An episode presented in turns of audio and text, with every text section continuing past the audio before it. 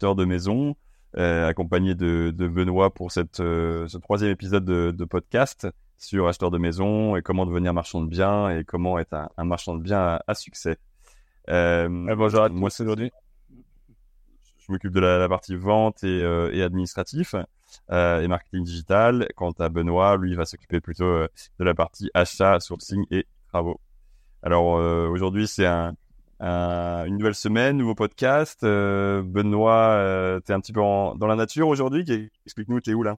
Ouais, on en profite un peu. Il fait beau en Bretagne, comme d'habitude. on va dire en septembre. Souvent, c'est en août, tout le monde vient et, et il fait pas super beau, mais là, il fait beau, donc on profite un peu pour se balader tant qu'on peut, ouais. Mm.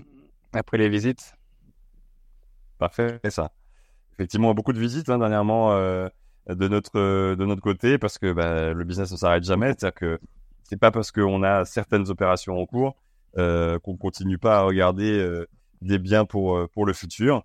Donc on continue en permanence de, de, générer un, stock, hein, de, faire pas mal de visites parce que il y a toujours des bonnes opportunités. Je dirais même qu'il y a de plus en plus de bonnes opportunités qui arrivent en ce moment sur le sur le marché, quoi.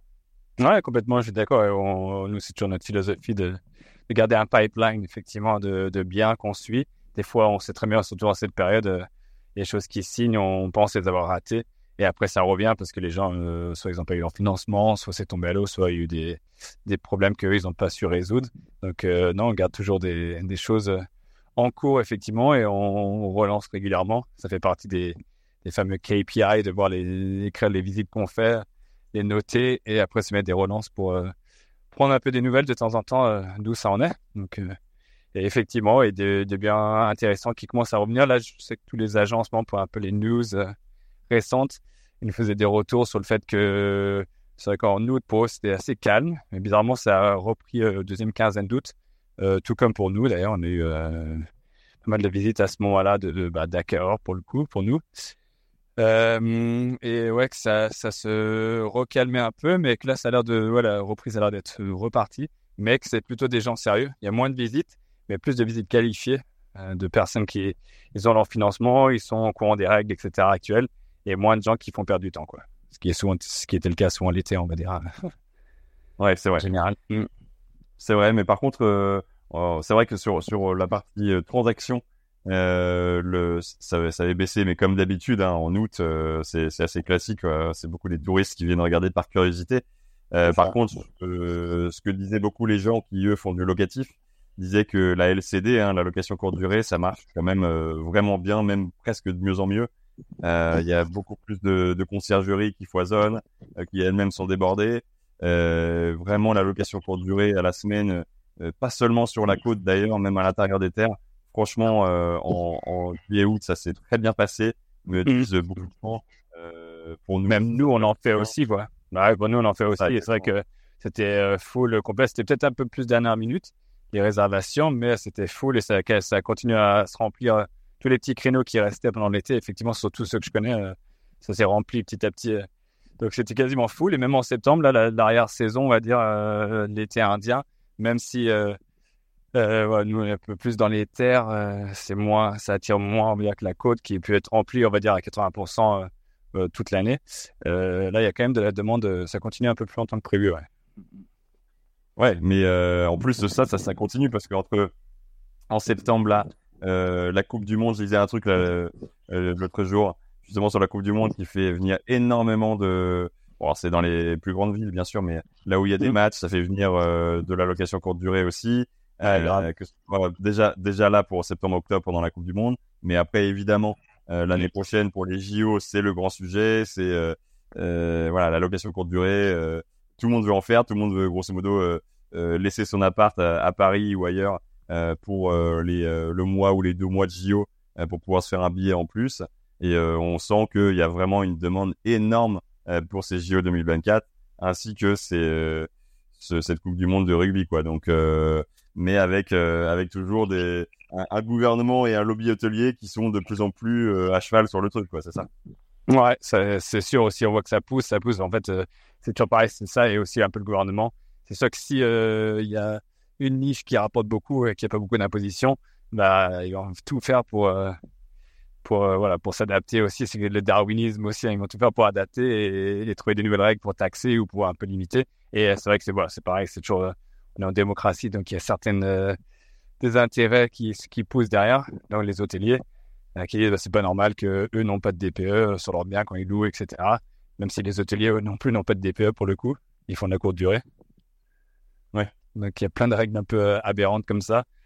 Euh, après, ils veulent mettre des DPE effectivement sur des, biens euh, pour, euh, voilà, pour limiter un peu la floraison des DPE. Parce que le problème, c'est surtout qu'il n'y a plus d'assez de biens à, la location. Parce que plein de gens, et pas bêtement, ils se rendent compte que c'est beaucoup plus facile, moins de contraintes et on gagne beaucoup plus. Donc pourquoi s'emmerder à faire de la location longue durée classique où il y a beaucoup plus de fiscalité, etc. Tandis que là, on est en LMNP, on peut quasiment pas payer d'impôts pendant pas mal d'années. Donc tout le monde s'est lancé dedans forcément en comprenant cette niche-là. Mais après, derrière, c'est vrai qu'il y a des, il y a des contraintes euh, là-dessus. En fait, ici, ils font des DPE maintenant parce que tout le reste, c'est pas juste par rapport aux autres. Euh, comment on va faire un DPE sur des cabanes dans les arbres? Ou euh, je sais que moi, j'ai des gens que je connais qui louent des bateaux en, en courte durée. Comment tu mets un DPE sur un bateau?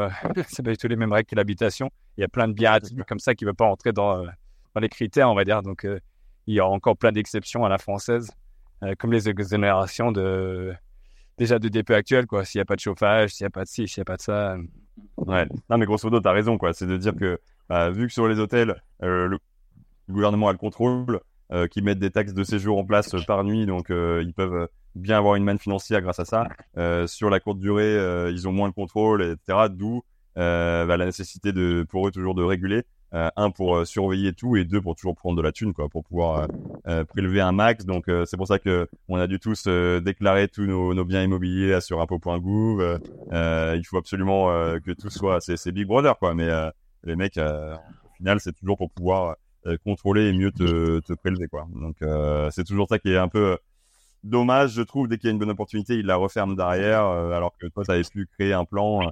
Moi par exemple j'ai un appart sur en banlieue parisienne je pensais qu'on était épargné par ça, mais euh, là, depuis cette année, ils ont mis la, la règle en place du euh, bah, si tu fais du Airbnb euh, et que c'est ta résidence principale, alors tu as droit à 120 jours par an.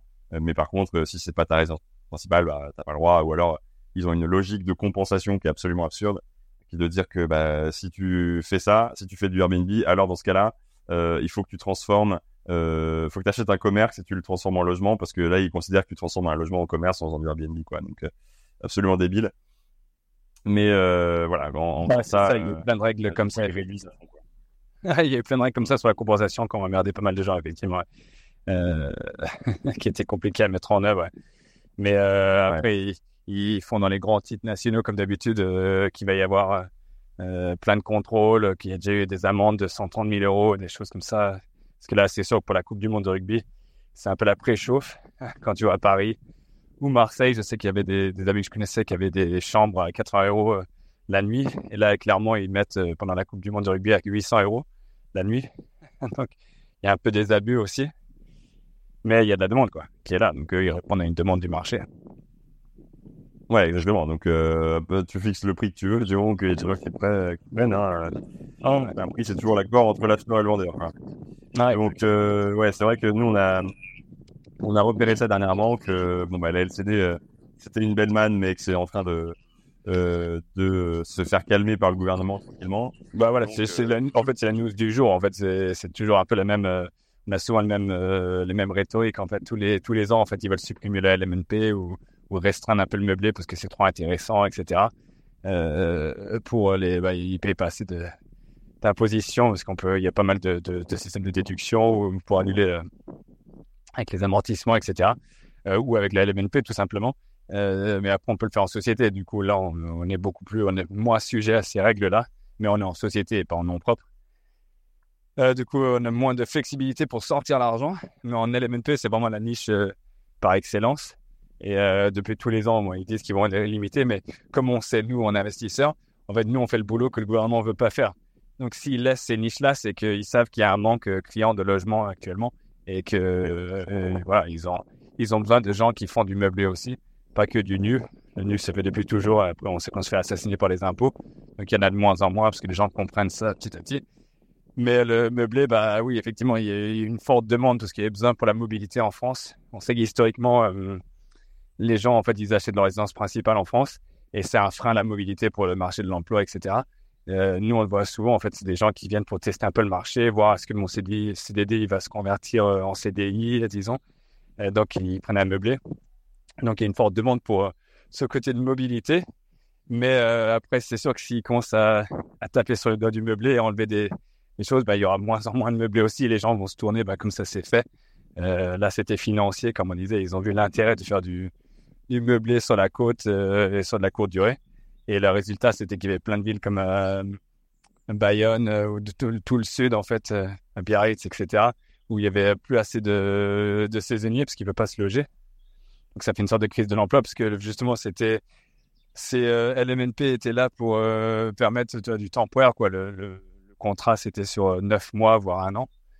Et ça permet aux saisonniers d'être là, etc., d'être flexible. Mais du coup, vu qu'il y a moins en moins et que les prix sont trop élevés, les gens ne peuvent pas rester là. Et là, il faut vraiment partir plus dans les campagnes. Et c'est là où il y a moins d'investisseurs, donc il n'y a pas ce type de bien non plus. Donc euh, c'est un peu le chat qui se mord la queue toujours. Ouais, exactement. c'est pour ça que euh, bah, au final, euh, j'ai pas envie de vous dire que de devenir marchand de biens, mais voilà, je crois que ça, ça, paraît naturel de se diriger vers ce, qu'on fait nous parce que bah, bah il a plus d'emmerde avec toute la partie location.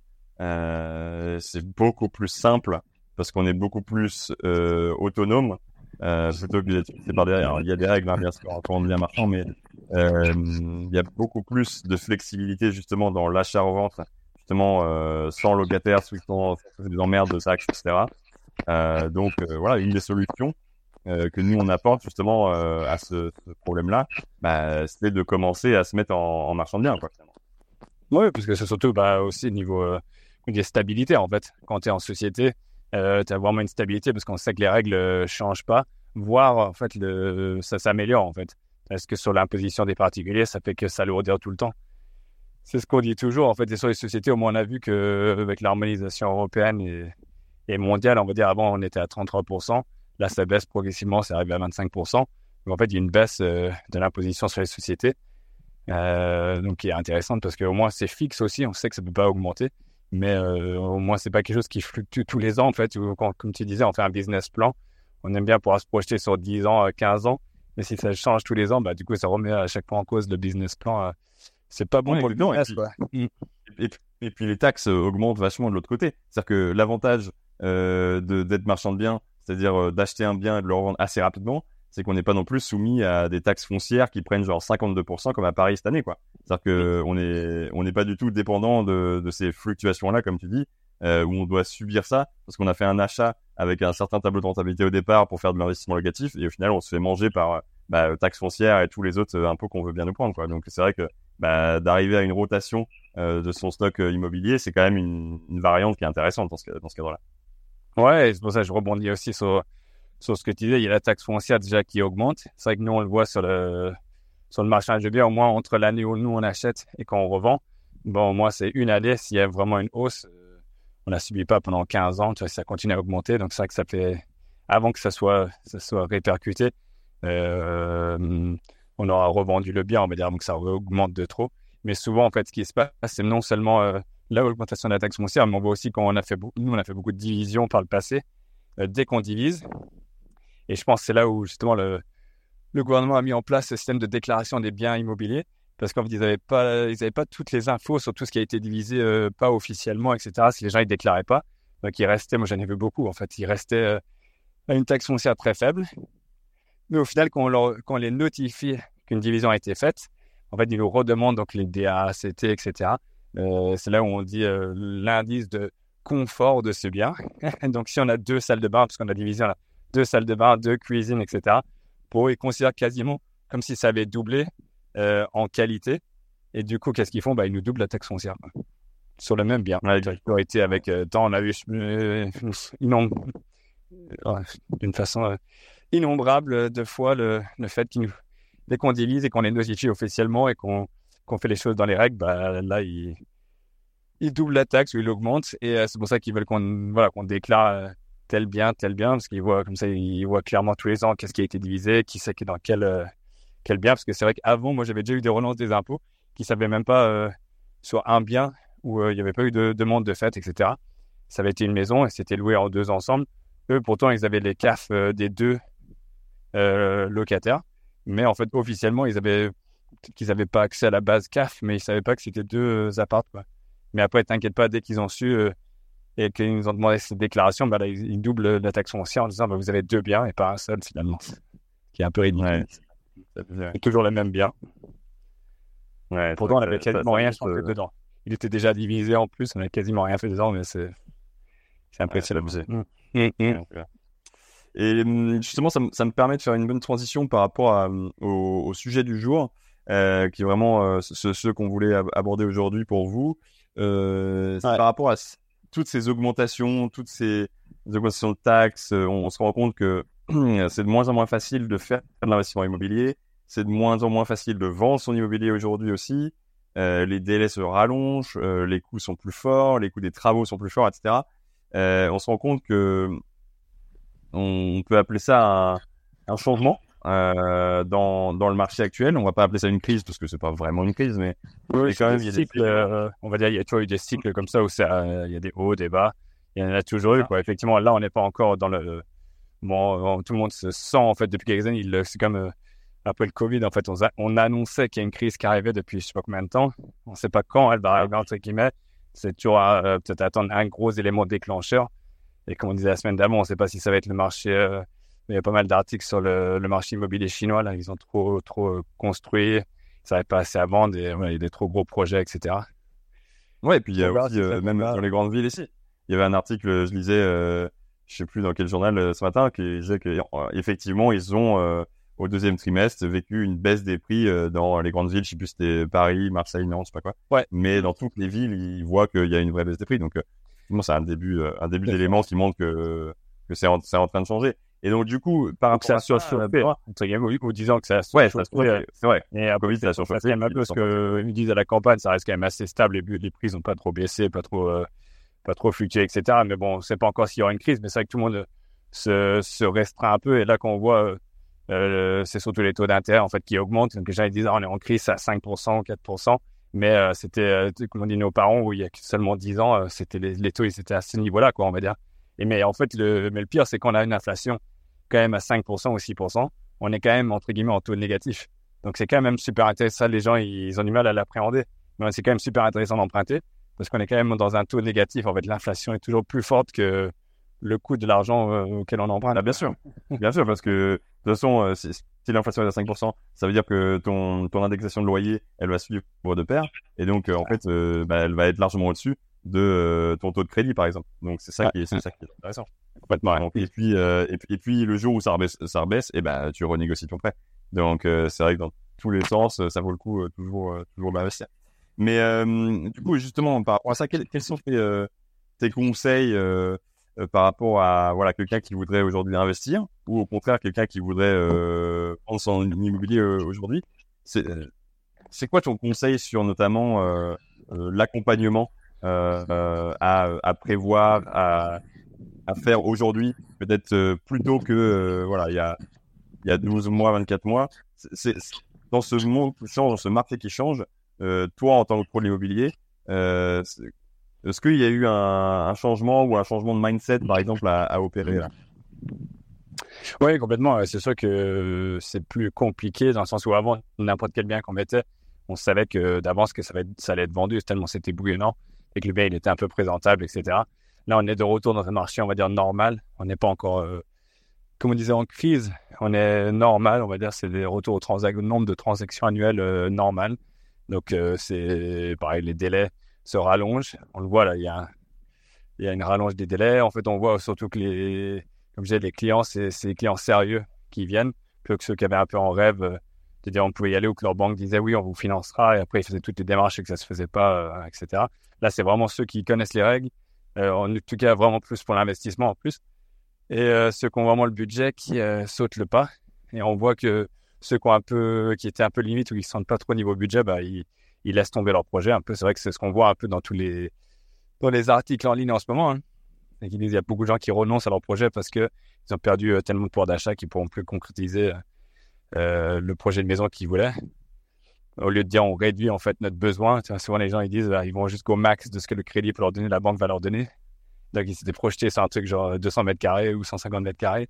Et finalement, s'ils ont plus que 100, en fait, ils disent, ah, bah, c'est, c'est rien, donc je renonce au projet jusqu'à que je puisse, dans le futur, acheter à ce moment-là. Donc, ça, c'est un, un, des trucs. Mais de l'autre côté, sur le côté investisseur, c'est sûr que les gens sont plus, plus frileux aussi euh, sur les, les travaux à effectuer, euh, le coût que ça va faire, euh, si les artisans sont dispo, etc. etc. Et donc, euh, nous, on sent effectivement qu'il y a un besoin plus d'accompagnement euh, global sur ces, ce jeu-là. C'est peut-être le fait qu'il y a beaucoup d'investisseurs qui ont déjà investi pendant la période très chaude. Là, c'est peut-être les retardataires qui arrivent, qui sont un peu plus hésitants ou qui étaient plus hésitants. Donc, ils ont besoin plus d'aide, euh, euh, voilà, d'être plus rassurés par rapport aux situations de marché. Euh, donc, je dirais ça, c'est vraiment ça. Nous, on le voit, on le constate aujourd'hui. En fait, on le faisait depuis toujours. Euh, C'est-à-dire, on faisait comme un peu on voit les, les sociétés euh, euh, d'investissement clé en main, en fait. Mais il faut faire beaucoup. Faut être, même nous, dans la démarche, on va même plus loin aujourd'hui. Et il faut le faire plus loin, plus en plus, je dirais, pour un peu accompagner ces clients-là ou les rassurer surtout. Nous, on fait les plans, souvent, tu sais, on fait les devis aussi après sur les plans pour vraiment chiffrer les travaux et combien ça va coûter euh, pour faire un projet global, quoi. Je crois que tu as travaillé sur plusieurs euh, dossiers comme ça en ce moment aussi qui étaient un peu plus techniques. Ouais, exactement. C'est-à-dire que euh, quand on vend des, choses avec des travaux, déjà d'ordinaire, c'est difficile pour quelqu'un de se projeter sur, sur les travaux, de les chiffrer et de faire venir 1000 artisans alors qu'il n'a pas encore fait d'offre.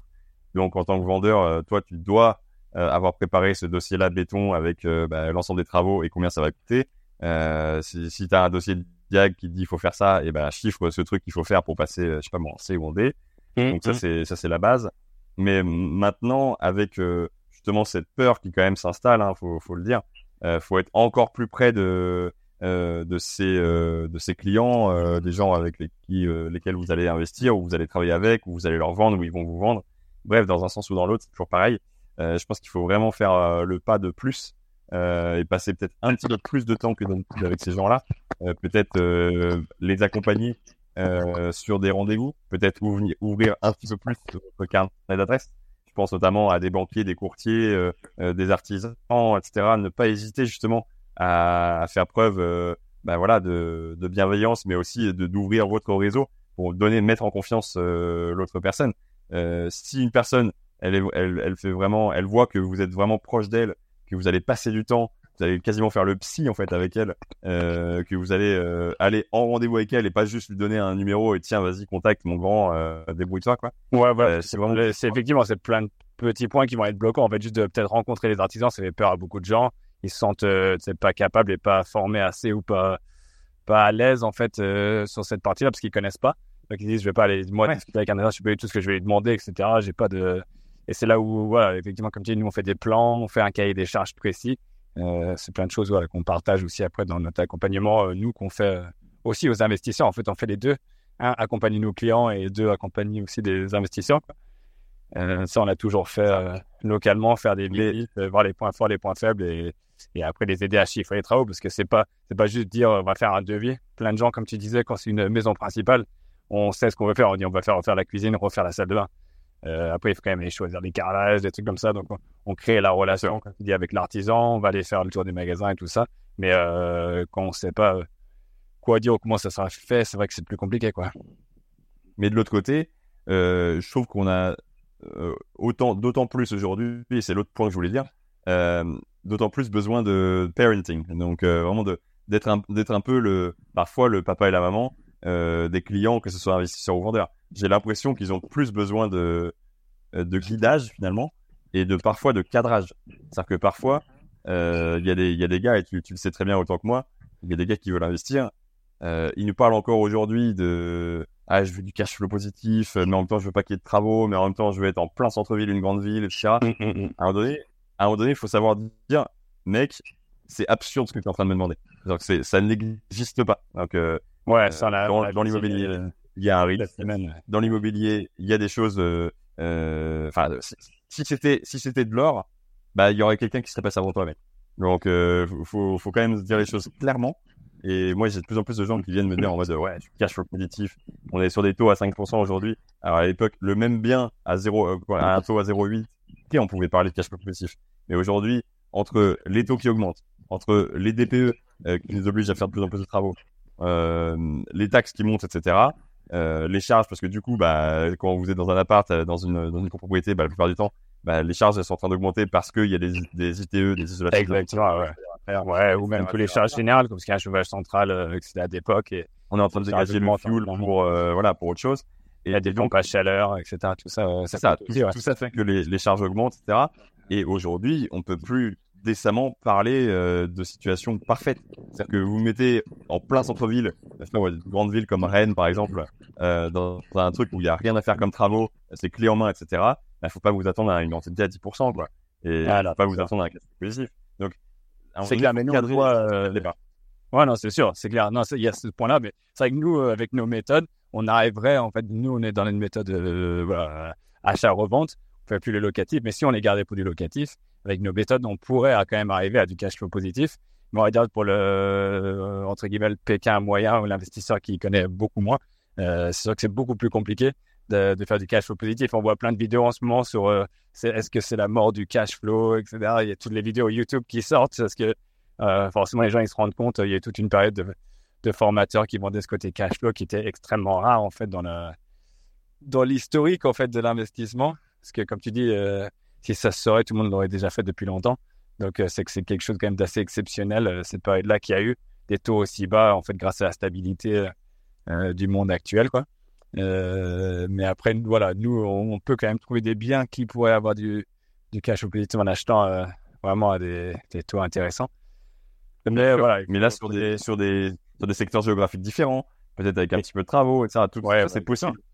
Euh, on a des biens à la vente, voilà, avec une transformation, avec un ajout de, de surface, etc. C'est possible d'aller créer de la valeur et de créer, voilà. Mais dans l'immobilier, euh, on n'a pas euh, euh, tout sans rien faire. Ça, c'est évident. Il y, a, il y a des petites transformations à faire. Il y a, il y a toujours un petit risque immobilier par rapport, voilà. Et c'est pour ça qu'aujourd'hui, on se bat grâce à des diagnostics, grâce à, à tout un, tout un ensemble de gens qui viennent nous expliquer que, bah, en faisant ça, ça, ça, bah, votre immeuble sera mieux, votre bien immobilier sera mieux. Mais par contre, bah, il y a ces charges à prendre en compte, donc Ouais. la rentabilité elle sera un petit peu moindre. Quoi. Donc, euh, Ouais, nous, c'est ce qu'on dit depuis un moment aussi, c'est qu'il faut de plus en plus se professionnaliser, comme dit, parce qu'en fait, l'immobilier, ça touche de plus en plus à, à pas mal d'aspects. Il faut faire les choses de plus en plus proprement, parce qu'on a des plein de garanties, de, genre, de plus en plus de garanties à donner aux consommateurs. Donc, on, comme tu dis, on infantilise. Je savais pas, on, on fait les parents, mais euh, de manière générale, dans la société, on infantilise euh, les gens de plus en plus. On, on veut protéger au maximum, euh, garantir tout au maximum. Et tu as un, un truc intéressant hier, euh, lors d'une signature qu'on a faite c'est qu'il y a un nouveau truc qui est sorti maintenant. J'ai même pas entendu parler de ce truc-là. Ça passe en douce. Mais euh, maintenant, c'est il y a un carnet euh, énergétique, de travaux énergétiques qui va accompagner chaque bien euh, qui est vendu. Donc, c'est une nouvelle obligation qui va être faite. On va tenir son petit carnet comme un carnet d'entretien, en fait. Mais là, c'est pour tout ce qui est relatif à la performance énergétique, quoi. Donc, c'était pas le sujet du jour, mais ça sera quelque chose à creuser. Euh. Bon, je pense que comme d'habitude, personne ne sait comment ça va être mis en œuvre parce que c'est un autre truc qui a été pondu encore. Donc, comme tu dis, il y a plus en plus d'exigences. On va passer plus en plus de temps, donc forcément, il y a plus de coûts. Et donc, c'est ça qui fait aussi que l'inflation continue, en fait. C'est avec cette explosion de, de normes en fait, qui ne s'arrête jamais, quoi. Et là, donc, du coup, l'idée, c'est que à chaque fois qu'on va faire une rénovation, en fait, on va marquer dans le carnet, bah, voilà, j'ai ajouté un peu d'isolation comme ça ici à tel endroit. Donc, en théorie, c'est une bonne idée parce que comme ça, on sait ce qui a été fait au bien, on a l'historique un peu de, comme un carnet d'entretien pour une voiture. Mais euh, au final, on va faire, c'est ce que je dis toujours, on va, on va passer tout, tout notre temps à faire que de l'administratif et jamais à vraiment faire euh, du boulot, quoi. C'est pour ça que les, les coûts explosent un peu partout. hein. C'est, c'est. Ouais, complètement. Ouais. Ouais, et puis euh, ce que, ce que j'avais bien aimé que tu, je revenais au cash flow là que dont tu parlais tout à l'heure. Hier, euh, tu, tu m'avais parlé de d'un truc que tu avais écouté sur deux types de cash flow justement. Et, et ça, c'était c'était vachement intéressant parce que tu disais, bah aujourd'hui les la jeune génération, on va dire, euh, n'a que le mot cash flow à la bouche et donc veulent du cash flow positif.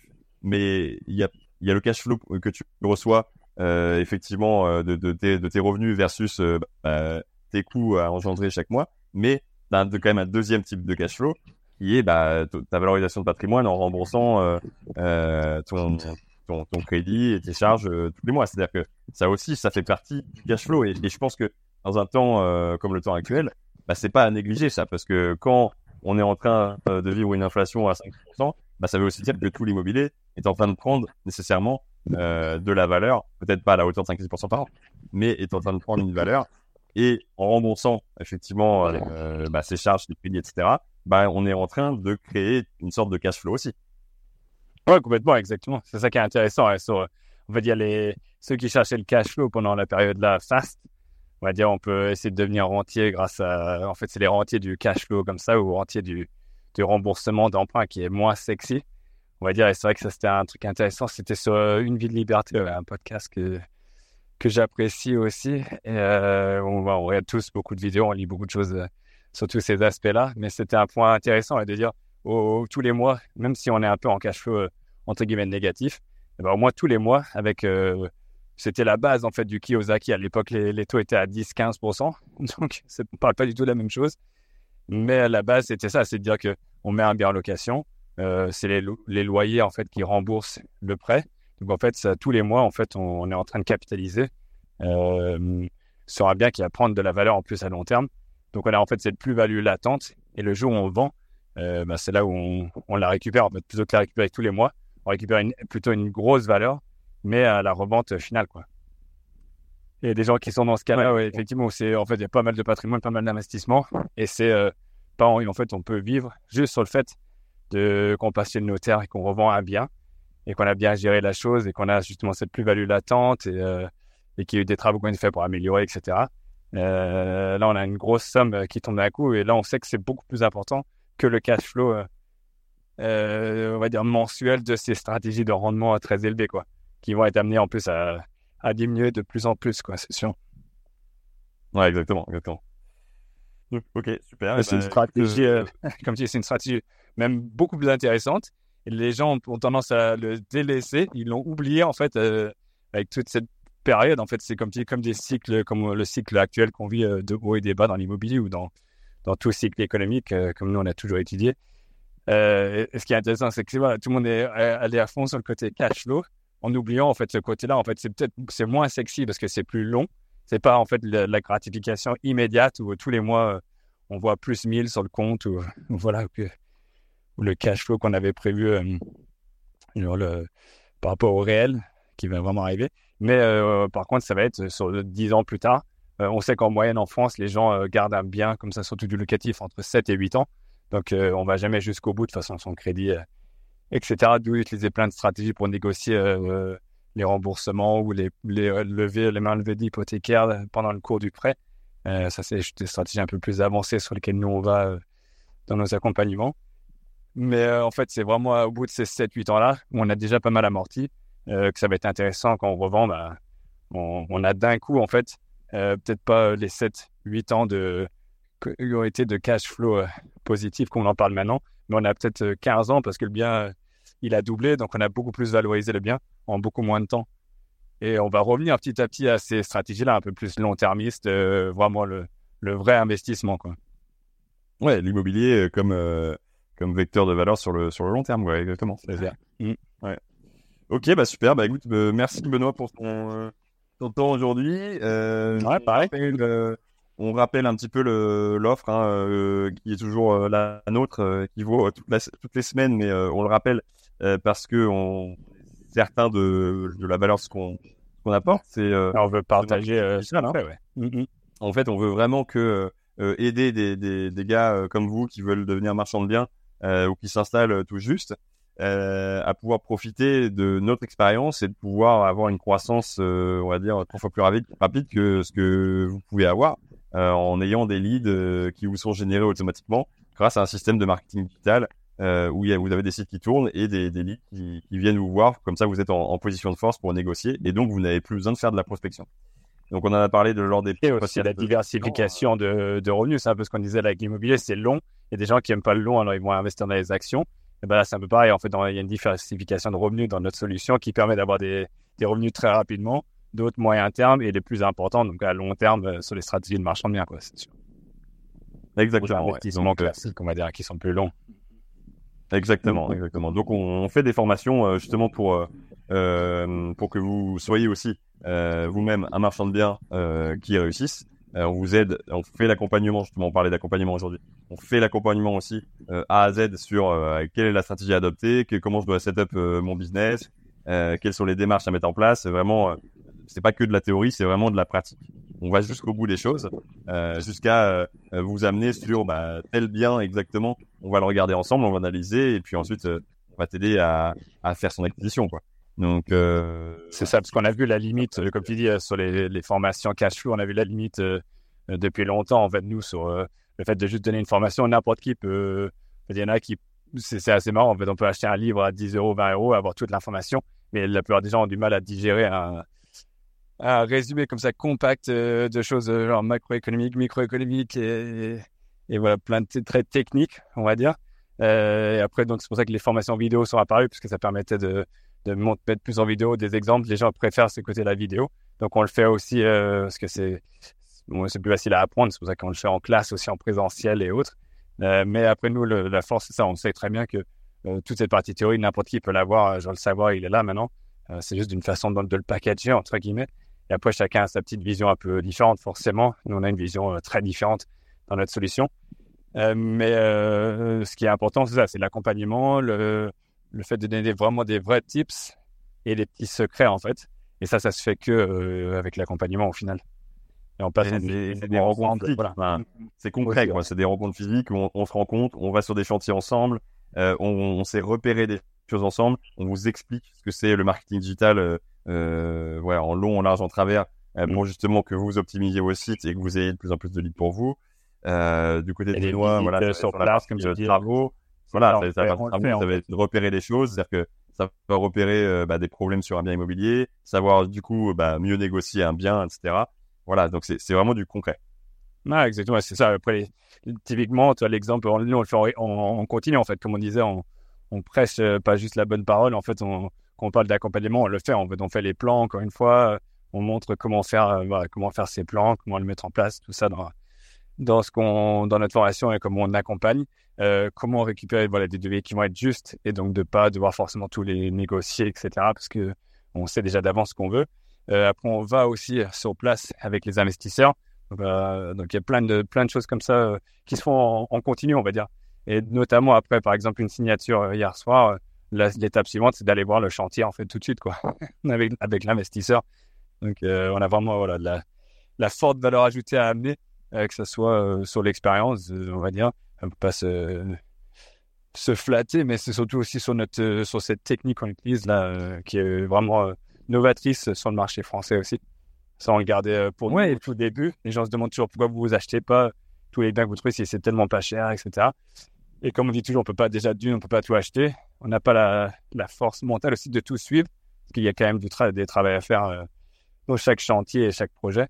Et, euh, donc euh, voilà, aussi, bien qu'on soit, nous on les recycle aussi beaucoup, mais on trouve ça dommage de ne pas pouvoir partager ça avec des marchands de biens qui vont s'installer, parce qu'ils peuvent avoir des très belles affaires que nous on ne peut pas forcément faire ou qu'on fait plus dans notre stratégie, parce que c'est pareil, c'est des choses qui évoluent aussi. Plutôt au début, on veut faire une certaine stratégie, on passe sur d'autres types de biens, après on aime moins, après il y a des gens qui aiment plutôt l'ancien, d'autres qui aiment plutôt le neuf. Euh, chacun a ses préférences. Donc, euh, c'est bien de. Nous, on aime bien pouvoir partager, comme on fait dans ces podcasts. Exactement. Ça marche. Eh, eh ben, écoute, euh, ouais, je crois qu'on a, on a bien fait le tour aujourd'hui. merci de ton temps et puis bah, on se voit la semaine prochaine pour un, nouveau sujet, toujours sur, sur l'activité de marchand de biens. On vous souhaite une excellente journée, un bon appétit si vous n'avez pas encore mangé et on vous dit à très bientôt. Ouais, et une bonne avancée dans vos projets.